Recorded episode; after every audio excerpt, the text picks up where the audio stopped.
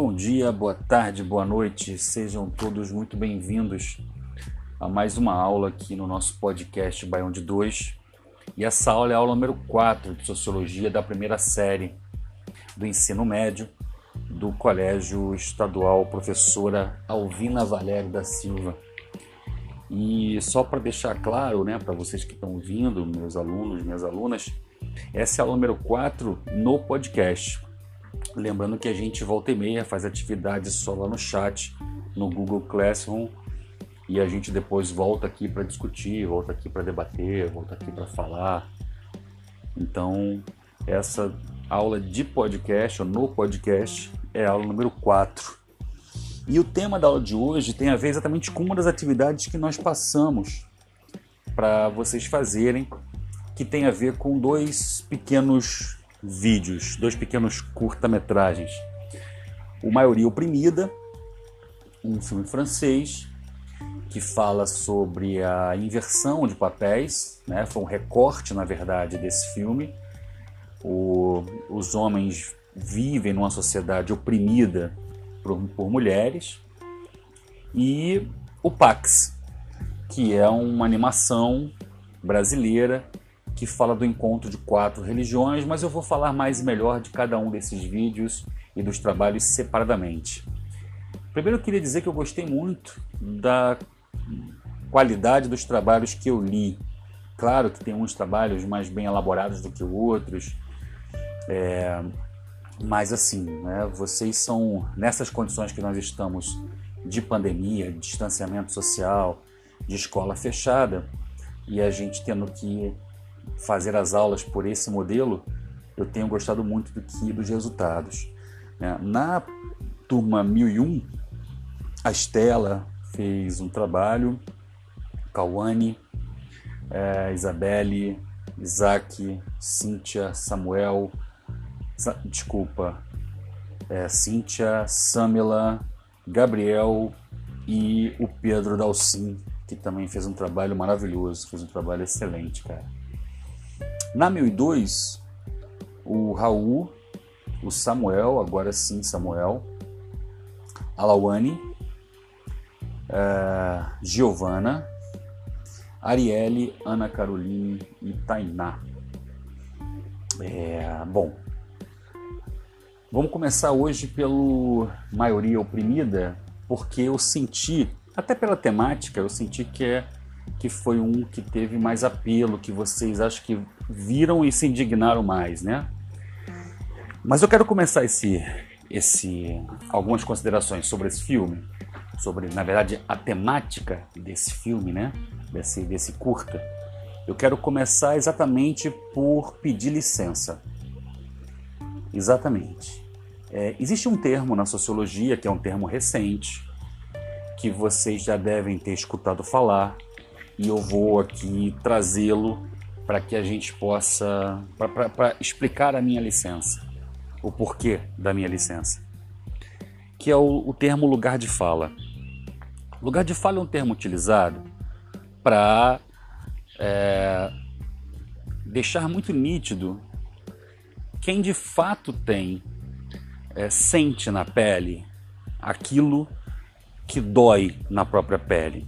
Por exemplo, o tema do nosso vídeo é o tema da mulher, de uma inverpés. O, o, o, os, os autores do vídeo, maioria oprimida, eles invertem o papel na sociedade hipotética, colocando o homem como sendo aquele que sofre o assédio, como sendo o homem aquele que sofre a violência, para que a gente possa, sobretudo a população masculina, possa sentir mais próximo de si a dor desse lugar de fala.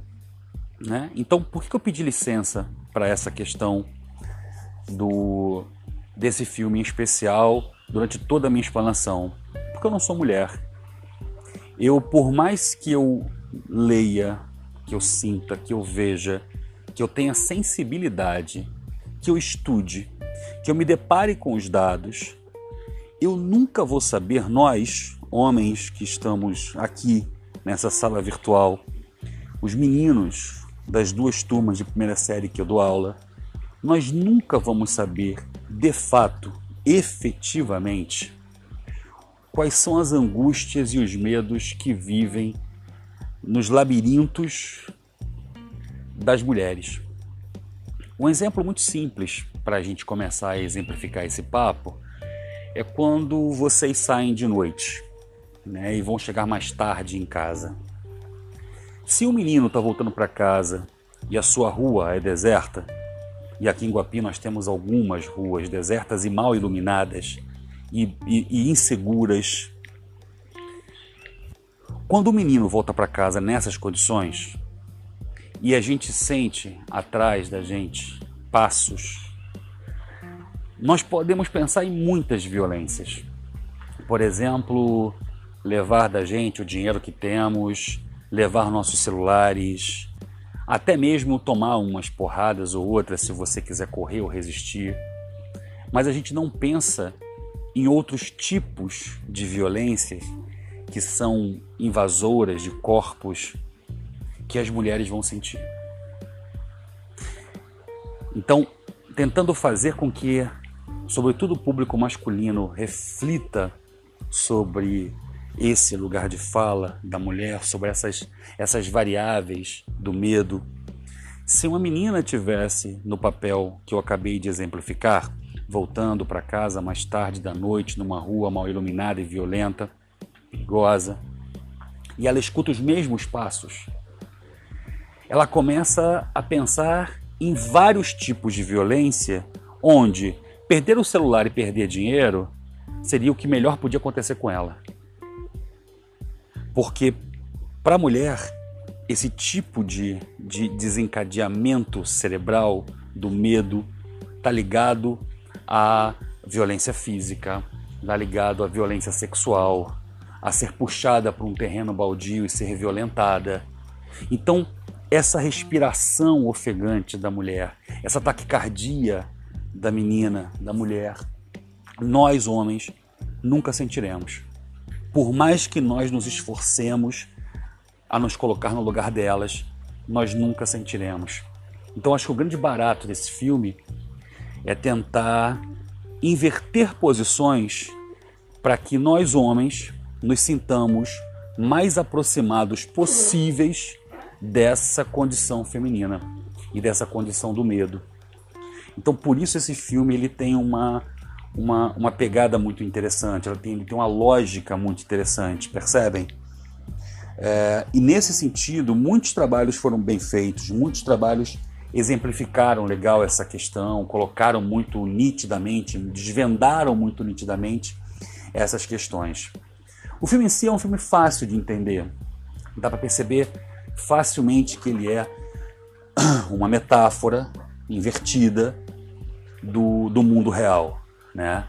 E aí começamos alguns dados que são importantes para a gente pensar sobre esse tema e pensar mesmo, colocar aqui no ar e ficar para vocês pensarem ele, refletirem sobre ele e que papel que cada um de vocês vai exercer na sociedade. Afinal de contas, somos nós, aqueles que compomos a sociedade, que vamos ratificar, assinar embaixo das violências contra a mulher ou somos nós aqueles que vamos tentar reverter esse quadro para um futuro. Nós não estamos falando de números tão grosseiros como esse que eu vou trazer aqui agora, esses. Então, comecemos com um, um dado perigosíssimo. Uma mulher é morta a cada sete horas por ser mulher no Brasil. Uma mulher é morta a cada sete horas por ser mulher no Brasil. Veja, cuidado também vocês que são muito novos, não é aquele assalto no ônibus que uma bala perdida pegou numa mulher. Aquela bala não tinha endereço naquela mulher porque era mulher. Nós estamos falando de violência contra a mulher. Certo? Esse dado é o dado mais recente, é do Fórum Brasileiro de Segurança Pública. Esse dado é de 2018. Se a gente for atualizar, pode ser que a gente, a gente não tenha esse dado atualizado, mais atualizado que 2018. O número mais próximo da gente é de 18, desse caso. E a gente está falando de feminicídio. certo? Então, só para vocês entenderem um dos dados importantes que a gente tem para trazer a partir da temática desse filme. A segunda, segundo dado, é que o Brasil é o quinto lugar no ranking mundial de feminicídio, segundo a Organização Mundial da Saúde. Ou seja, o ranking é feito com 84 países e o Brasil está em quinto lugar. Gente, é um número absurdo para um mundo, por exemplo, que tem no mundo árabe, eu tenho legislação que autoriza a violência contra a mulher. Eu tenho países onde a violência contra a mulher é lei, apedrejamento público se a mulher for adúltera, blá blá blá. Mesmo com esses países existindo e tendo leis bastante é, machistas, misóginas, o Brasil é o quinto lugar no mundo. Um terceiro dado: uma mulher sofre de violência doméstica a cada dois minutos. Essa aula agora ela está com 12 minutos nesse momento. O que significa dizer que seis mulheres em 12 minutos já sofreram algum tipo de violência doméstica. Olha que coisa louca isso. E a gente está falando de mulheres que apanham de seus maridos, namorados ou ex-companheiros. Isso também será também de 2018. Continuemos. O Brasil bateu o recorde de registros de estupro, que é uma das temáticas da, do filme Maioria Oprimida. Lembrem que tem um momento onde o, o homem protagonista, que faz o papel invertido, porque na sociedade real ele é, seria mulher, ele é violentado, ele sofre a violência, né? Ele é a violência sexual. Então, Segundo o Fórum Brasileiro de Segurança Pública, os registros de violência sexual vêm crescendo ano a ano. Levantamento de 2019, referente a 2018, e que bateu recorde de 66.041 casos, a média de 180 crimes por dia. Um aumento em relação ao dado, ao, à pesquisa anterior de 4%. Em 81,8% dos estupros, as vítimas são mulheres. Lembra que a gente ainda tem ainda vítimas crianças, meninos e meninas, e temos ainda a vítima masculina, homens sofrem estupros também. Quinto dado chocante, relevante que a maioria oprimida nos, nos fez, nos faz ou nos deve fazer refletir. Uma menina de até 13 anos é estuprada a cada 15 minutos. Vamos lá. Vocês têm aí na faixa de 15, 16 anos, 17, uma menina de até 13 anos, de até 13 anos, é estuprada a cada 15 minutos no Brasil. O país vive uma trágica epidemia de violência sexual contra menores. Também, segundo o Fórum Brasileiro, que eu estou trazendo aqui para vocês como referência, para vocês pesquisarem, uma menina de até 13 anos é estuprada a cada 15 minutos, ou seja, elas são 53,8% de todas as vítimas. Mais da metade das vítimas de estupro são menores de 13 anos de idade. Isso acaba impulsionando outro dado gritante. 75,9% dos agressores 75,9% dos agressores são conhecidos das vítimas, em sua maioria padrastos, pais, tios, primos, vizinhos e amigos da família. Olha que sociedade louca, doente e que precisa colocar para fora as suas dores, as suas questões, essa, essas marcas precisam ser ditas para que a gente possa construir uma sociedade melhor, mais justa. Então reparem, eu te, te, teve gente escrevendo no, no trabalho que essa esse, esse vídeo né, não era muito significativo para trazer para as pessoas da idade de vocês, e sim para as crianças, para que elas pudessem crescer, ser educadas e não reproduzirem essa violência. Segundo quem escreveu isso da turma de vocês, é, a preocupação era a seguinte: como se vocês já tivessem essa compreensão do que é violento, do que não é violento, do que deve ser feito, do que não deve ser feito, do que é certo, do que é errado. Mas lamento informar, meninos e meninas, isso não é verdade. Nós temos hoje homens maduros, bem mais velhos do que vocês, cometendo esses crimes, esses e, e tem um discurso para fora que é um discurso que entende que isso não deve ser feito. Mas as suas próprias companheiras, elas sofrem nas mãos desses homens. Percebem? Então, a gente precisa o tempo todo estar tá colocando essas, essas feridas à mostra, não deixar que elas cicatrizem, para que a gente possa sentir na pele essas dores, ou como homens ou como mulheres, e não permitir que isso aconteça. Nós temos que refazer a nossa, a nossa educação. Todos nós, todos nós, fomos educados para sermos machistas, todos nós. Porque a sociedade ela é machista. Porque a sociedade ela é misógina.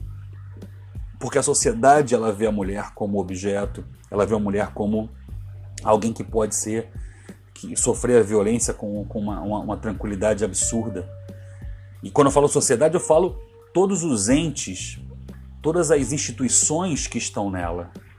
A forma como muitas religiões tratam a mulher é deplorável e ainda justificam isso com os seus próprios livros sagrados. A forma como a escola vê a mulher, não falando dessa escola, claro, a escola no sentido mais amplo do que significa escola. A sociedade ela é, trabalho ela é, ele é machista. Continuemos. Sexto dado que de reflexão do maioria oprimida. A violência não é só física. Existem agressões também psicológicas e que são muito ter terríveis, são muito tenebrosas. É, na Lei Maria da Penha, a violência psicológica também é uma das formas de agressões que as mulheres sofrem. É importante que você saiba disso. A violência não, não é só a violência do ato físico do, de um corpo masculino contra o corpo feminino. Então, às vezes, a forma como você fala, esses, os gritos, os rompantes masculinos, isso tudo está descrito e é uma violência das mais é, ameaçadoras. Né? E por conta até dessa violência psicológica, muitas mulheres não chegam nem a denunciar os casos, como ofensas, ameaças, humilhações verbais. Às vezes a mulher espera ou acaba, acaba esperando, não é que ela queira isso conscientemente, mas acaba esperando para denunciar apenas quando a violência física acontece. Né? E talvez por isso mesmo as ofensas, ameaças e humilhações verbais sejam números tão pequenos, tão escassos, porque não tem como registrar. É, não, a gente não pode fazer uma pesquisa em cima desses números, uma vez que esses números não, não chegaram até as autoridades policiais. Certo? Então, isso é outra coisa para que a gente pense. Não nós, homens, não devemos tratar com rudeza, com aspereza, com violência na forma de, de falar, de agir, de gesticular contra mulheres, e as mulheres, por sua vez, também não devem aceitar isso como normal. Sétimo dado que eu, que eu retirei para vocês, para passar para vocês. Quase metade das mulheres brasileiras já sofreu assédio sexual no trabalho. Lembra, uma das, das lógicas desse filme do Maioria Oprimida é o assédio sexual. E esse termo, assédio sexual, esteve na maioria dos trabalhos que vocês trouxeram, que vocês escreveram. E eu estou afirmando, eu não. Né? Os dados do Fórum Brasileiro de Justiça traz para gente que quase metade das mulheres brasileiras já sofreu assédio sexual só no trabalho. Esse estudo em especial foi divulgado no começo de outubro de 2018, com um levantamento feito pela link, pelo LinkedIn e pela consultoria Think Eva. que mostrou que 47% das entrevistadas sofreu assédio sexual no trabalho. Dessas, 15% pediram demissão após o ocorrido e 5% só denunciaram. É, olha o medo que isso traz, né? É, eu, tô, eu dependo do emprego, eu sou mulher, dependo do emprego, é, tenho que alimentar minha família, emprego está tão escasso. O Brasil vive uma das piores crises econômicas da sua história recente. Né? Parte pela pandemia, parte por um governo desastroso. Eu sofro, como mulher, assédio sexual no trabalho. E muitas vezes eu tenho que engolir, não posso sequer denunciar, porque quem está me fazendo isso é alguém superior a mim, claro. E aí eu acabo com medo de, para preservar o meu emprego, eu acabo não denunciando.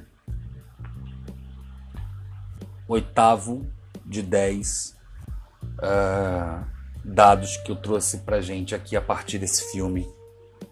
Uma em cada quatro mulheres é vítima de violência obstétrica na hora do parto outra violência que a gente precisa ficar muito alerta e muito entristecido, né? muito revoltado. As agressões contra mulheres acontecem também no momento de dar à luz, olhem só. Que coisa doida. A pesquisa mais abrangente já é feita sobre a Fundação Perseu Abramo, essa aí já é uma outra fonte. E publicada em 2010, foi quando foi a última vez que foi feito esse tipo de abordagem violência contra a mulher, agressões contra a mulher na hora do parto. O estudo se chama Mulheres nos Espaços Públicos e Privados Brasileiros. Quem quiser pesquisar, por favor, fique à vontade. Aliás, é um favor que vocês fazem a vocês e à sociedade. E mostra esse estudo que uma em cada quatro mulheres já foram vítimas dessa violência, tanto pelo sistema público de saúde quanto pelo sistema privado de saúde. Né? E nós estamos falando aqui de agressão sexual, de aproveitamento mesmo dos profissionais da saúde na mulher, com a mulher que está ali é, parindo ou violência mesmo contra ela, apertos, beliscões, tapas. Claro que as mulheres mais vulneráveis são as mulheres mais pobres, são as mulheres mais, é, mais vulneráveis a, a, esse, a esse tipo de violência porque supõe-se, na cabeça dos agressores, supõe-se que uma mulher com mais dinheiro pode vir a fazer queixa, pode ser mais importante ou tão importante quanto aquele médico, pode ter alguém que, que vá se doer por ela, não vai que ela não vai ficar intimidada. Então, uma, uma parcela significativa dessas violências específica com mulheres dando à luz é feita em mulheres mais pobres, onde também a cabeça doente de quem violenta supõe que, por serem mais simples, por serem pessoas mais com, com pouca, pouco recurso financeiro, não tenham o mesmo poder de, de fala, o mesmo poder de denúncia que uma mulher mais rica tivesse. Nono dado. O Brasil é o último no ranking de paridade política de gênero na América Latina. O Brasil é o último país da América Latina em igualdade política de gênero. Esse é um estudo recente divulgado pela ONU Mulheres e mostra que entre os 11 países analisados, o Brasil fica em nono apenas é, à frente de, de Chile e de Panamá. Uma das explicações para isso é a chamada violência política de gênero. São os ataques voltados às mulheres eleitas ou candidatas que se direcionam diretamente ao gênero. É, muitas críticas são feitas pela sexualidade, chamando de louca, enfim. Eu não sei se vocês viram, teve um caso que ganhou o noticiário nacional de um vereador de São Paulo. Veja, São Paulo é um dos municípios do país mais importante, o mais rico município do país. E, e ganhou visibilidade exatamente por isso. Né? São Paulo, um vereador se aproximou de uma vereadora por trás, enquanto ela falava com o presidente da Câmara Municipal, e por trás ele encosta, ele segura os peitos dela. ela se livrou dele, brigou, se afastou, isso ficou público, essa imagem é pública, vocês podem pegar no, no YouTube facilmente. E abriu-se um processo contra ele. Né? Houve uma vitória parcial. Ele foi afastado por seis meses do cargo. Mas a vitória é só parcial, porque ele não foi expulso. Ele não foi. Ele não sofreu impeachment, por exemplo. Né? A violência contra a mulher ela traz essas coisas. Mesmo, mesmo que seja visível, filmado, mesmo que tenha provas contundentes, o castigo ainda assim é um castigo muito pequeno, muito, muito, muito aquém do tamanho da violência. Né? Não raro vocês observam mulheres é, e mulheres trans políticas recém-eleitas serem xingadas, não só de loucas, mas como de putas. Isso é um, é um cenário muito comum no imaginário masculino brasileiro, né? Isso aconteceu também recentemente com a única mulher que presidiu o país na história, que foi a Dilma Rousseff. Muitas piadas em torno da Dilma, e veja, aqui não tem nenhuma valoração é, político-partidária eu estou discutindo somente a questão de gênero. Né? Como a Dilma foi a única mulher brasileira eleita à presidência da República, ela é o único caso que nós temos. Muitos dos xingamentos feitos a Dilma, se são merecedores, as críticas ou não, aí fica para cada um que está ouvindo esse podcast pesquisar e buscar saber se sim ou se não. Mas muitos dos xingamentos feitos a ela ia no campo da misoginia, no campo do ódio à mulher. Tinha a ver com alguma coisa sexual, tinha a ver com alguma violência que ela alguma, alguma violência contra a mulher que direcionavam para ela, né? Desde chamar de burra, de louca, de vadia, enfim, aí por aí por aí vai, né?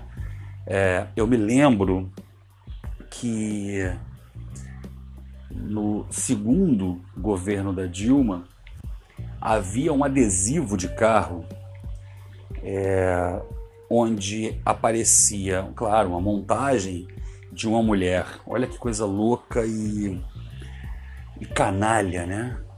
Era uma mulher de perna que essa, esse adesivo era colocado na, na altura do tanque de combustível. Vocês eram muito novos, talvez não tenham visto isso não, mas isso ganhou. Tinha muito carro de classe média com, com, esse, com esse, essa violência, porque isso é uma violência. Isso é um crime.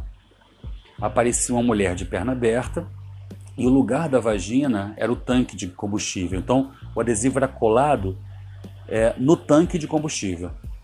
E essa mulher de perna aberta, quando o frentista enfiava a mangueira para colocar o combustível, era como se ele estivesse penetrando na vagina daquela mulher daquele adesivo. E o rosto da mulher do adesivo era o rosto da Dilma Rousseff. Então reparem, nunca tinha havido algo semelhante com nenhum dos presidentes da República masculinos do Brasil. Eu vou repetir. Nunca tinha havido na história republicana brasileira nenhum dos presidentes, todos homens, nenhum deles teve algum tipo de menção nesse nível um adesivo nesse nível. Nenhum deles. Absolutamente nenhum. Nenhum. Ou seja, somente com a mulher, a única mulher até hoje eleita presidente do Brasil, é que esse tipo de postura, esse tipo de violência é, acabou acontecendo aos olhos públicos. Uh, isso era no posto de gasolina, gente. É, Para quem era um, era um adesivo que circulava nos carros da cidade né, das cidades. Você tem noção do quão violento é e o quão diferentes são os tratamentos usados para homens e mulheres.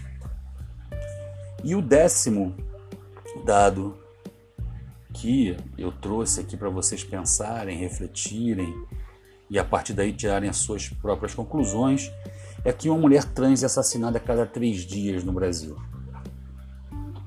É, segundo dados da ANTRA, a Associação Nacional de Travestis e Transsexuais, em 2019 foram mortas 124 pessoas trans.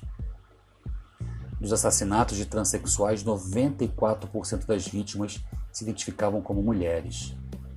O dado coloca o Brasil como o país com o maior número de assassinatos de travestis e trans em todo o mundo, segundo a ONG Transgender Europe. É... Bom, reparem quantas coisas esse vídeo nos remete. Reparem quantas coisas esse, esse tema nos remete. E isso explica por que a maioria absoluta de vocês é, carregou as suas tintas, as suas, as, os seus textos foram muito melhores nesse tema do que no tema do filme que vamos comentar na próxima aula. Só para vocês terem noção mesmo da, da importância que é. Beleza? Bom, ficamos por aqui com o Maioria Oprimida. Depois eu vou fazer um outro podcast na sequência, um outro podcast sobre o Pax porque tem uma quebra bem grande né, de, de temas aí, então vou fazer uma quebra também de, de áudio aqui e vou é, e a gente discute. E qualquer coisa que vocês queiram comentar mais e melhor, qualquer coisa que vocês queiram escrever mais e melhor, façam isso lá no chat, né? divulguem como trabalho. Se você quiser reescrever o seu texto, reescreva. Se você foi um daqueles que plagiou que pegou da internet, que pegou do próprio colega, porque também tivemos isso. É, e, e, todos os plágios eu estou apontando. E, e, eu até escrevi isso para quem, quem acabou copiando o trabalho de alguém ou de algum lugar. É, veja, não entendam isso como uma bronca de jeito nenhum, um esporro, nada disso. Eu, é cuidado mesmo. Eu quero que vocês se desenvolvam. Eu quero que vocês pensem. Eu quero que vocês é, sejam diferentes. É, e para isso vocês precisam ler. Para isso vocês precisam assistir o que é proposto. E para isso vocês precisam escrever seus próprios textos. É, é cansativo? Talvez. Dói? Talvez. Mas é a única forma que eu vejo de pessoas que vieram da onde vocês e eu viemos de nós conseguirmos alguma coisa em nossas vidas para além do que nós já temos. Então eu vou insistir nisso. Tem, tem, tem plágios muito grosseiros, tem plágios que precisam ser realmente. Você precisa rever suas práticas. Teve gente que copiou do colega, enfim.